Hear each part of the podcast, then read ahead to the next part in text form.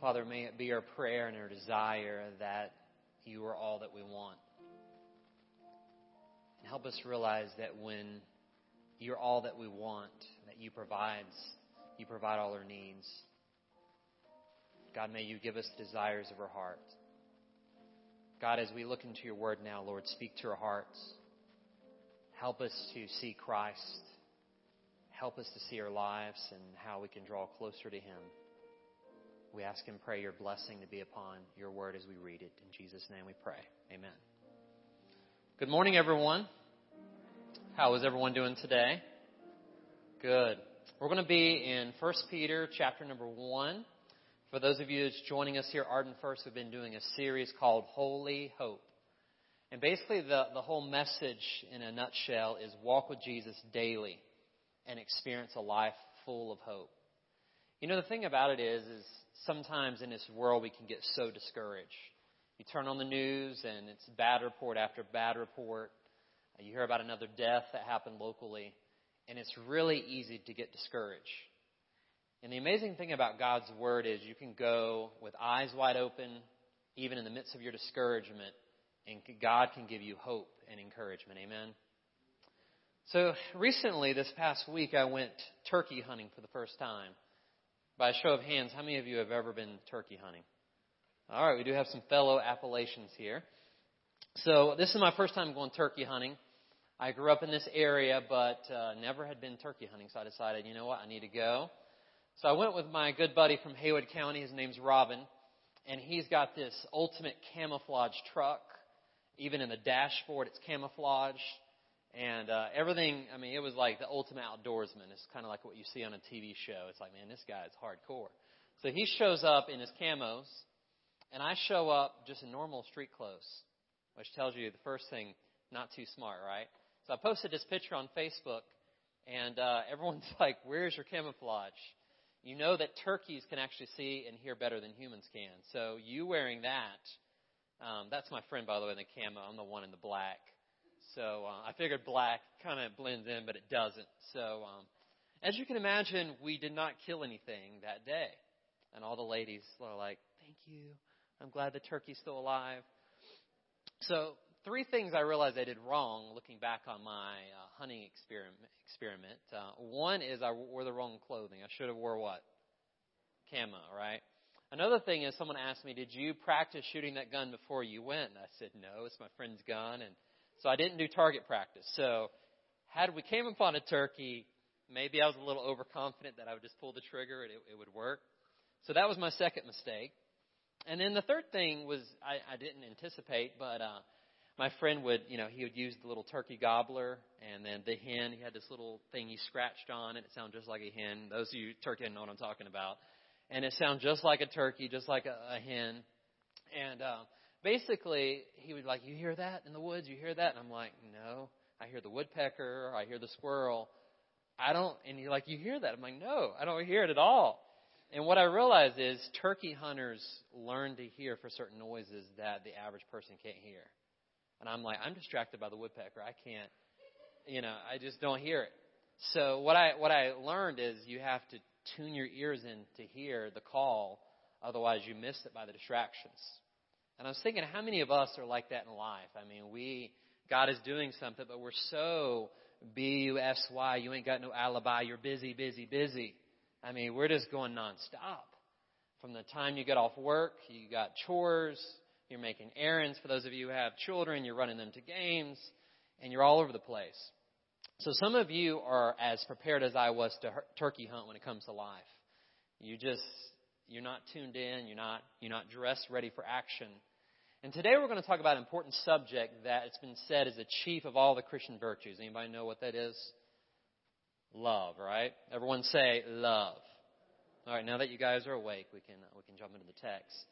But love is something that if you practice it and you live it out, you begin to see the trajectory of your life begin to change. And today we pick up in 1 Peter chapter number 1 starting at verse 17, and we're going to talk about how to live the love. Not just talk it, not just say it, not just think about it, not just feel it, but how to live the love. And we're going to start in verse 17. And it says, And if you call on the Father, who without partiality judges according to each one's work, conduct yourselves throughout the time of your stay here in fear. Now, this is not talking about constantly being afraid that God's going to strike you with a lightning bolt. This is talking about having holy, reverential fear and awe, and we're going to talk about that in just a bit. It says, knowing that you are not redeemed with corruptible things like silver or gold from your aimless conduct received by the tradition of your fathers, but with the precious blood of Christ, as of a lamb without blemish and without spot. Talking about Jesus, verse 20, he indeed was foreordained before the foundation of the world, but was manifest in these last times for you.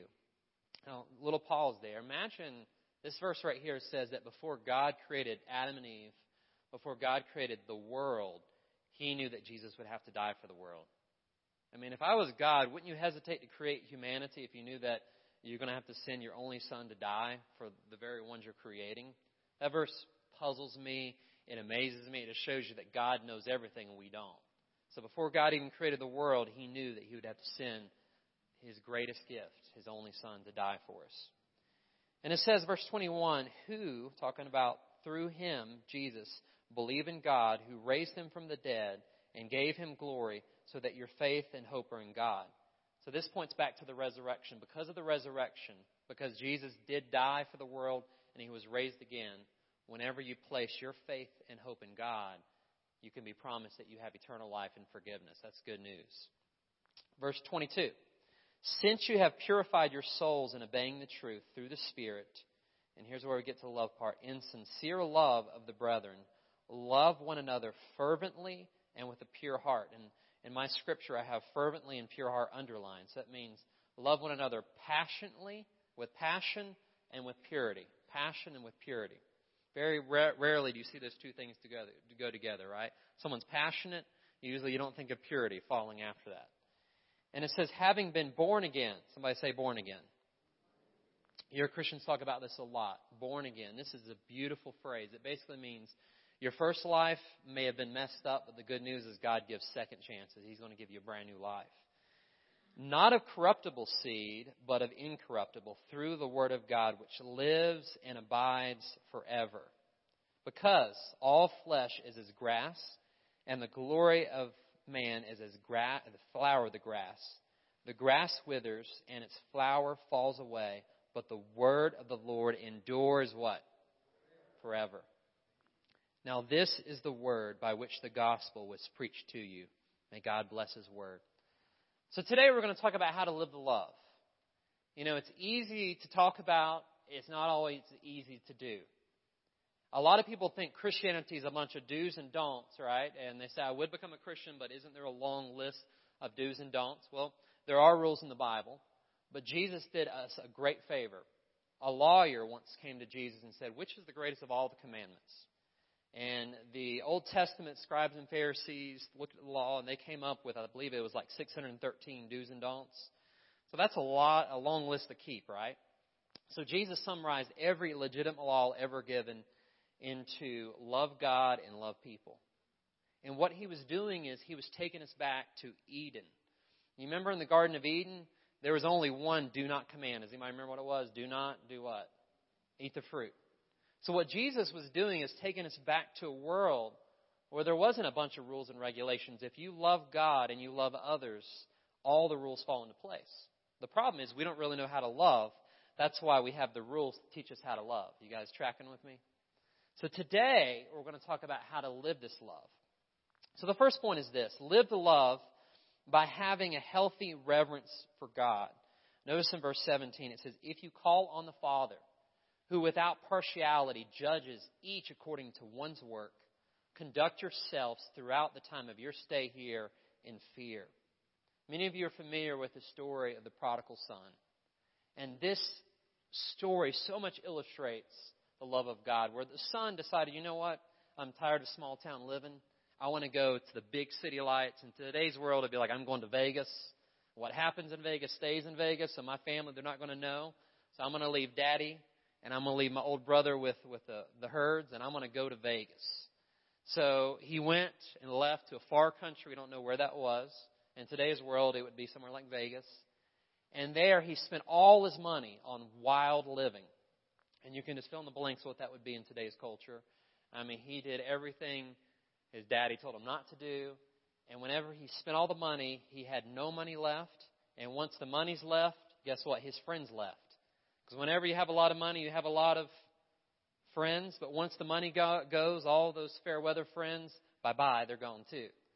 So whenever he came to the end of himself and he found himself feeding pigs, which was not a glamorous thing for a Jewish boy to do, he decided to drop the pail, jump the rail, and hit the trail back to the father's house. And he came to his father and said, Father, I've sinned against God and in your sight. I'm no longer worthy to be called your son. And you know what? While he was in the mid sentence of his speech, his father called forth a servant and said, Bring forth the best robe. Let's kill that fatted calf. Let's have a little filet mignon. We're going to throw a party because this, my son, was dead and now he's alive again. And they begin to make merry and rejoice. So here you see, in this verse, you see that God is Father, but He's also Judge. He's Father, but He's also Judge. And what we see in that picture of the prodigal son is that when you come to God as Father and you confess your sins to Him, His mercy triumphs over His judgment. And for far too long in churches, people are scared to come confessing their wrongs because they're scared of what? Scared of judgment. And I want you to remember that picture of the prodigal son. When he came confessing his sins and his faults, Father, I've sinned against you, please forgive me. All of a sudden, the fathers gave him the best. And that's what God does for us. Whenever you mess up, God doesn't give you second best. He gives you his best. And that's his grace and his mercy. Amen. So God is our judge, but he's also our father. The fear of God is something we don't talk about a lot in our culture. We've actually become numb to the fear of God. In the Jewish world, they wouldn't even speak the name of God out of reverence for not taking God's name in vain. And here, you turn on the show, and there's so many references to God in vain or flat out cursing that we grow so numb and so sensitive that we don't have this holy fear of God. So when the Bible talks about living your short stay here in fear, it means that you don't take God lightly. You realize that God is Father, but He's also the judge. And one day we're going to have to all stand before God and give account of our lives. And He's either going to say, Well done, good and faithful servant, or He's going to say, Depart from me, I never knew you. And I don't know about you, but I want the well done, good and faithful servant. I, I, I want God to look at my life, not that I've been perfect or I have it all together, but because of grace and forgiveness, He found me acceptable through Jesus Christ. Don't you guys want that for your lives? I think of showing respect for God kind of like an elevator. Whenever you get an elevator, you either go up or you go down. Whenever you have respect for God and you live in this holy, reverential awe, whenever you lift up God, He honors you. But whenever you live your life out of disrespect or disregard or not really taking God seriously, you go down. The Bible says God honors the humble, but he puts down the pride. Honor elevates, but pride demotes. So, do you want to be elevated in life, or do you want it to be demoted? The question is the answer is this it's how you fear God, how you live in reverence for Him. So, live the love by having a healthy reverence for God. How many of you remember, for those of you who parents discipline you, how many of you remember the first time your parents disciplined you? Some of you could tell me stories when daddy took you out to the woodshed or whatever. Now, my parents were gracious, but there were times where I deserved it and occasionally got a spanking. And I remember one time as a teenager, and this still haunts my memory to this day. I was a little bit older, and I had done something really bad. I forgot what I had done. I, I have short-term bad memory where I block out the bad things in life. But I don't remember what I did, but I did something. And I remember my dad was upset at me, and he was going to discipline me, but I ran from it. I ran around the yard, wouldn't let him catch me, and he came out the backyard trying to catch me, and I, I just kept running. And here's the thing is, you can run from God for a little bit, but eventually God will catch up with you. It says in Hebrews chapter number 12, it says, My son, have you not forgotten the exhortation which the Lord speaks to his sons? My son, do not despise the chastening of the Lord, nor be discouraged when you are rebuked by him. For whom the Lord loves, he chastens and scourges every son whom he receives. If you endure chastening, God deals with you as sons. For what son is there whom a father does not chasten? So, in other words, if your earthly fathers discipline you for your good, how much more will your heavenly Father discipline us for our good? So, having a fear of God, just to bring it together, is not living in terror, but it's you don't take God lightly. You know, the thing about as Christians, you got, you got to realize this that Jesus took the judgment of God on the cross for you. So you no longer stand in judgment of being condemned. But if you are a child and you run from God, you, you got to not take him lightly. But keep in mind also, he's also your father. So it's like this paradox. He's the father and he's the judge. So remember that picture of the prodigal son. If you do come running towards him, he always extends mercy, grace, and forgiveness. So live the love by having healthy reverence for God. Number two, live the love by knowing your worth in the sight of God. Knowing your worth in the sight of God. Look at the next verse in verse 18. It says, knowing that you were not redeemed with corruptible things like silver or gold from your aimless conduct received by the tradition of your fathers, but with the precious blood of Christ. There's a story of this little boy and his dad had given him this kit on how to build your own sailboat. Anybody ever built a sailboat before?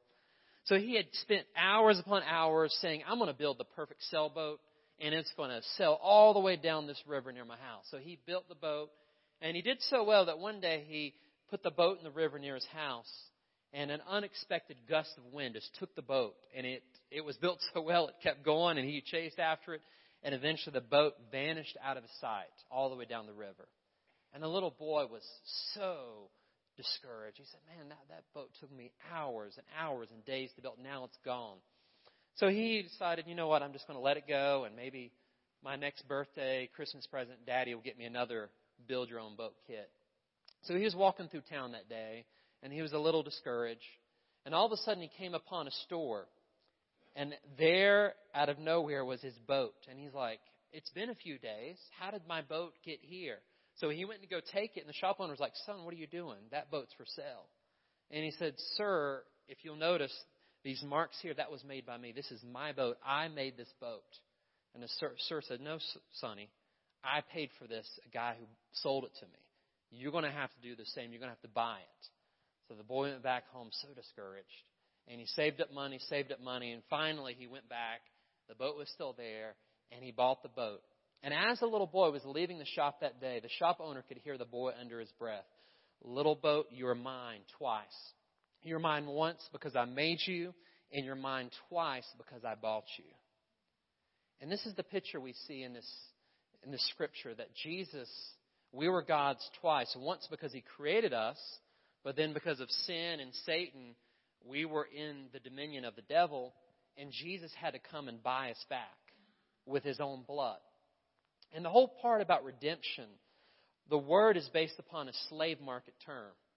And what it means is you assess the value of the one who's in slavery in order to buy them out. Does anybody remember how much it cost to buy a slave out in biblical times? How many pieces of silver? All right, you got it. 30 pieces of silver.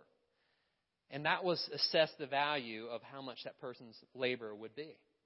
But when God looked at your value, being made in the Imago Dei, the image of God, you know how much it cost to buy you out? It cost the precious blood of the Lamb. So that should show you how val- valuable you are in the sight of God. He made you, and He wants to redeem you. The thing about God is when He redeems you, He sets you free.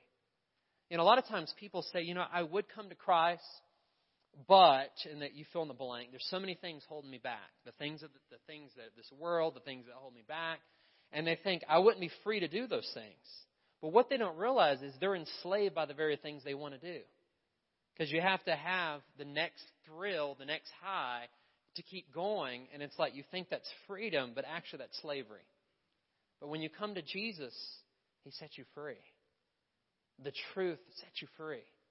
So when I read this scripture about He redeemed us and He set us free, I think about how precious the blood of Jesus. I think about him dying on the cross and how that changes us and redeems us. It says, You were not redeemed with corruptible things, but you were redeemed with the precious blood of Jesus Christ.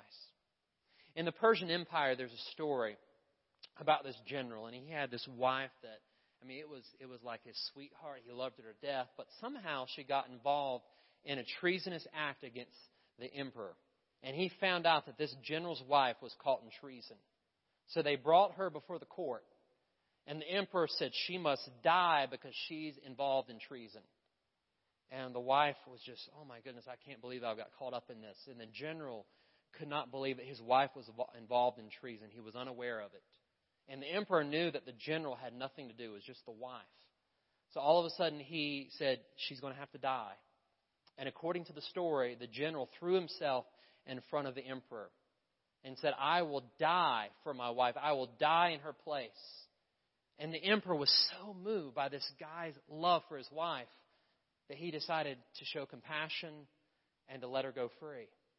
Later on, one of the one of the girlfriends of the wife that was caught in treason said, "Did you see the compassion in the emperor's eyes?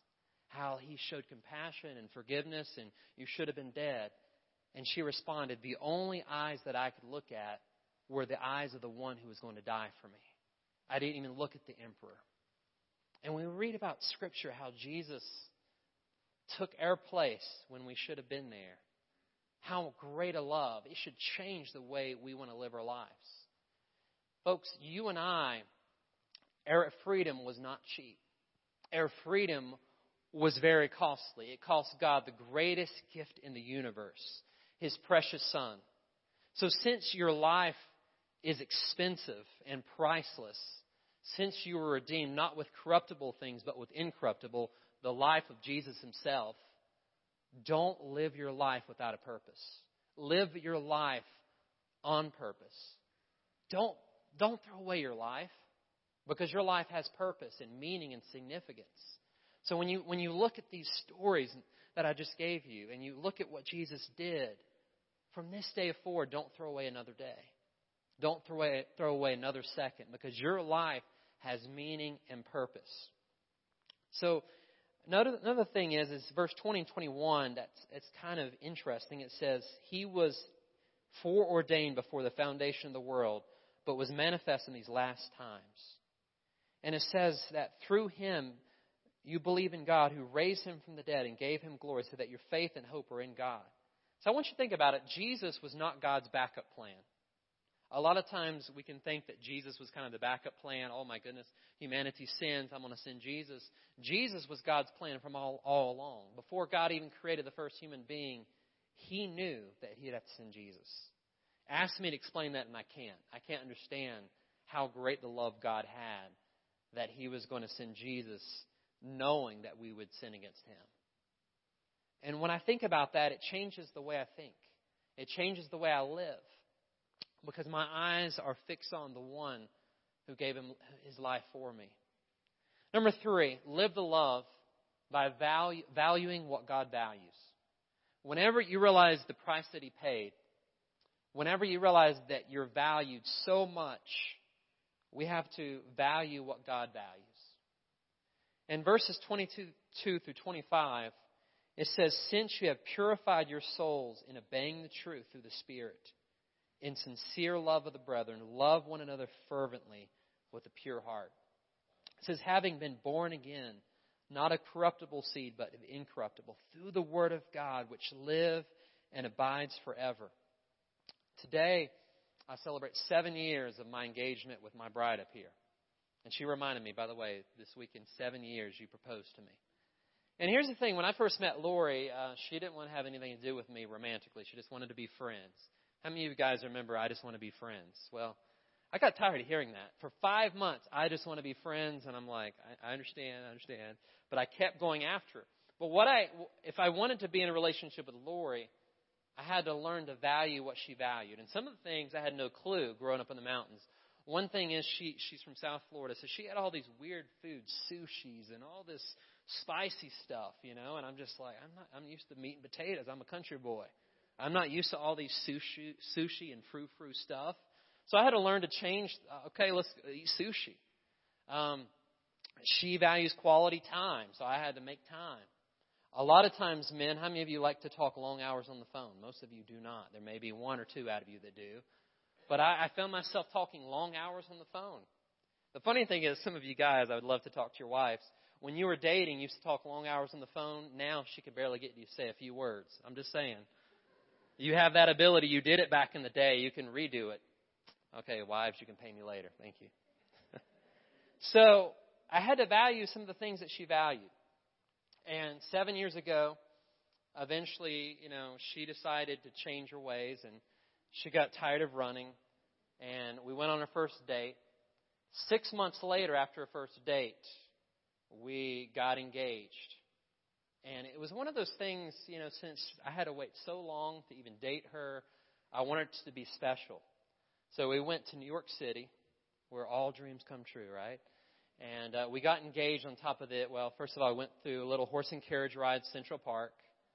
Does I still look the same? I think I still look, I may have aged a little bit, but um, I was a little skinnier then. So, uh, so anyways, I went to Central Carriage Ride, and she she acted like she had no clue what was going on. And and here, here's a little backstory. I don't have time now, but I, I convinced her that this whole thing was for my birthday because it was around the time of my birthday, and she's like, "You're turning, what was it, 27? Uh, what's so big deal about that?" I was like, "Listen, it's my birthday. Let's go to New York. You got friends there. I got friends there."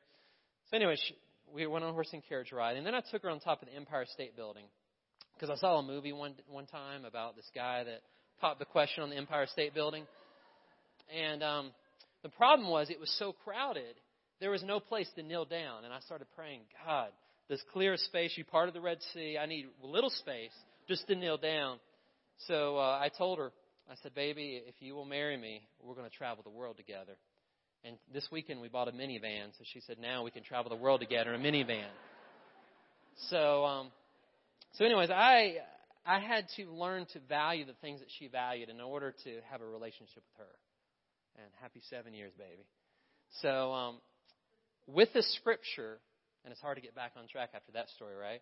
Um, there's six things here that God values. If you want to have a deep, intimate relationship with God, you have to learn to value the things that God values. I'm going to give you six. It's not in your outline, but these are some good things. The first one is obey the truth.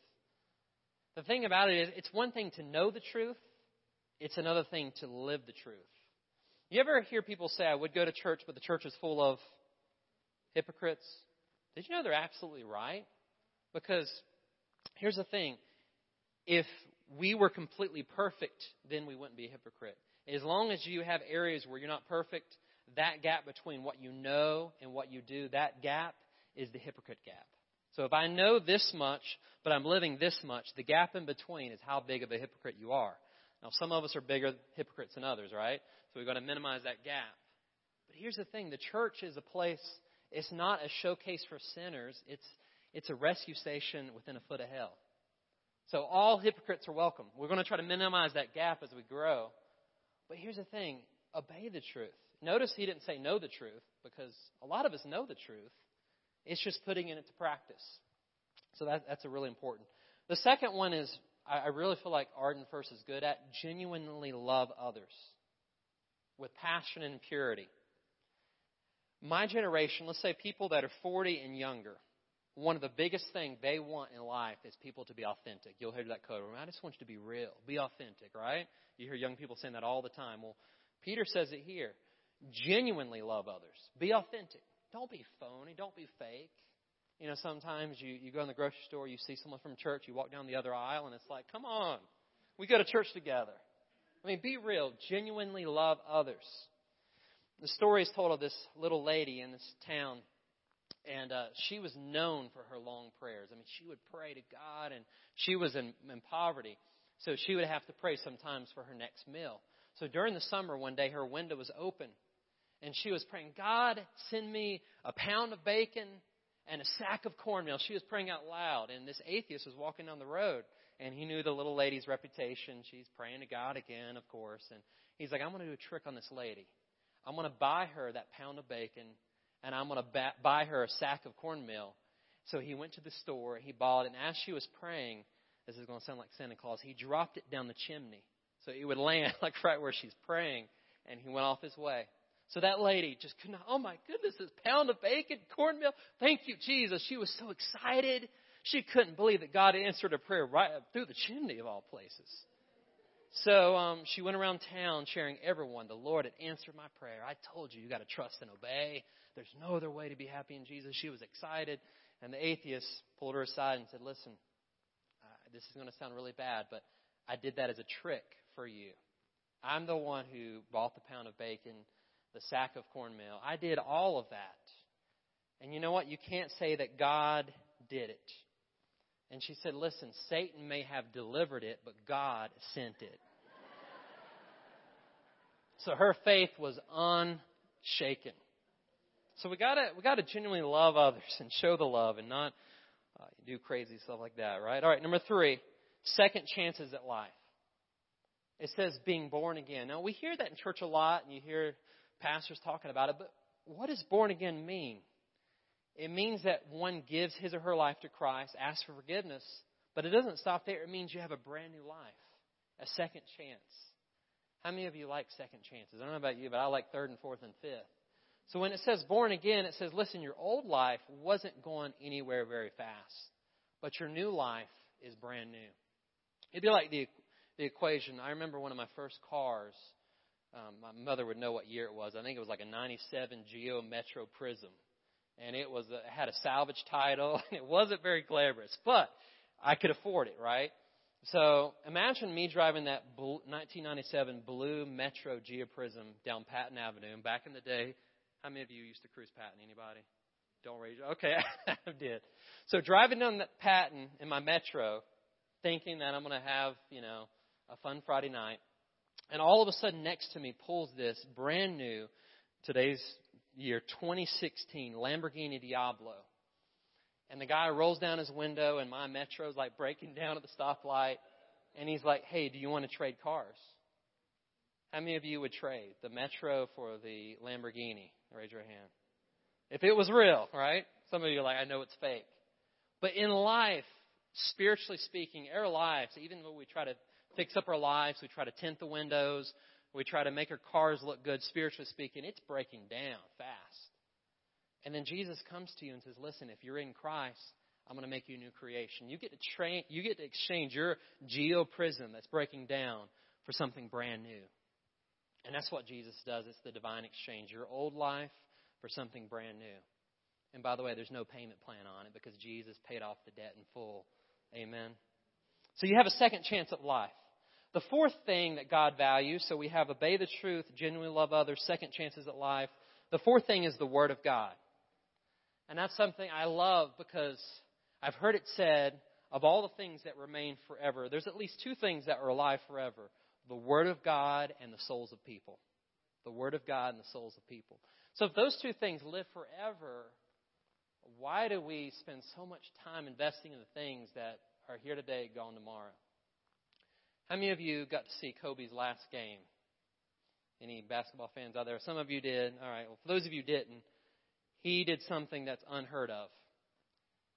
Kobe is 37, and on basketball years, that's like being twice his age. I mean, it's like the guy shouldn't even be walking up the court now.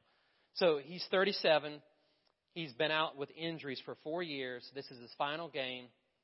Let's put it in reference. Michael Jordan, his final game, scored 15 points. Does anybody know how many points he scored his last game? 60 points. And to this, I've been shocked all week. Can you believe he did it? I mean, this guy, Achilles injury, all this, 60 points. Granted, he did take a lot of shots, but still, that's unheard of. So, I want to read this to you. This is something he wrote to basketball. Now, as I read this, I want you to think if, if Christians love Jesus and live for Jesus the way Kobe lived for basketball, how much different the world would be. So here's what he wrote his final season. He said, Dear basketball, from the moment I started rolling up my dad's tube shot, socks and shooting imaginary game winning shots in the great Western Forum, I knew one thing was real. I fell in love with you. A love so deep I gave you my all, from my mind and body to my spirit and my soul. Now he's talking about basketball here, not to Jesus. As a six year old boy, deeply in love with you, I never saw the end of the tunnel. I only saw myself running out of one. And all the basketball fans right now are crying because he's no longer running out of the tunnel anymore. And so I ran. I ran up and down every court. After every loose ball, I ran for you. You asked for my hustle, and I gave you my heart because it came with so much more. I p- played through the sweat and the hurt, Not because challenge called me, but because you called me. I did everything for you because that's what you do when you make someone feel as alive as you made me feel. You gave a six year old boy his Laker dream, and I'll always love you for it. But I can't love you obsessively for much longer. This season is all I have left to give. My heart can handle the pounding, my mind can handle the grind, but my body knows that it's time to say goodbye. And that's okay. I'm ready to let you go. I want you to know so we both can savor every moment we have left together, the good and the bad. We have given each other all that we have. And as we both know, no matter what I do next, I will always be that little kid with rolled up tube socks, garbage can in the corner, five seconds left on the clock, ball in my hand, five, four, three, two, one. Love you always, Kobe. Now, it sounds like something written to God, right? And I, am just wondering here if we had the same devotion that he had to basketball, if we had that same devotion, that same love to God and to each other, how would our churches be different? I would assume that there would be no empty church in all of Asheville if we had that same love and passion.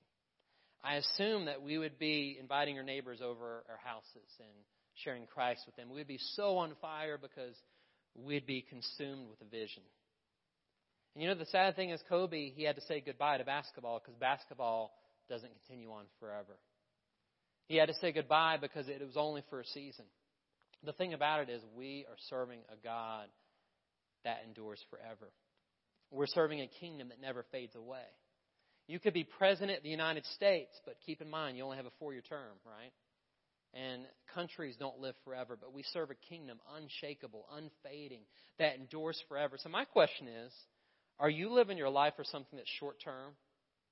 It may provide money, it may provide resources, it may provide popularity, it may provide a good time, but of what eternal value is it? So remember that God wants us to live a life full of purpose and full of love. And I, the take home truth as we close this out is this it's on your notes.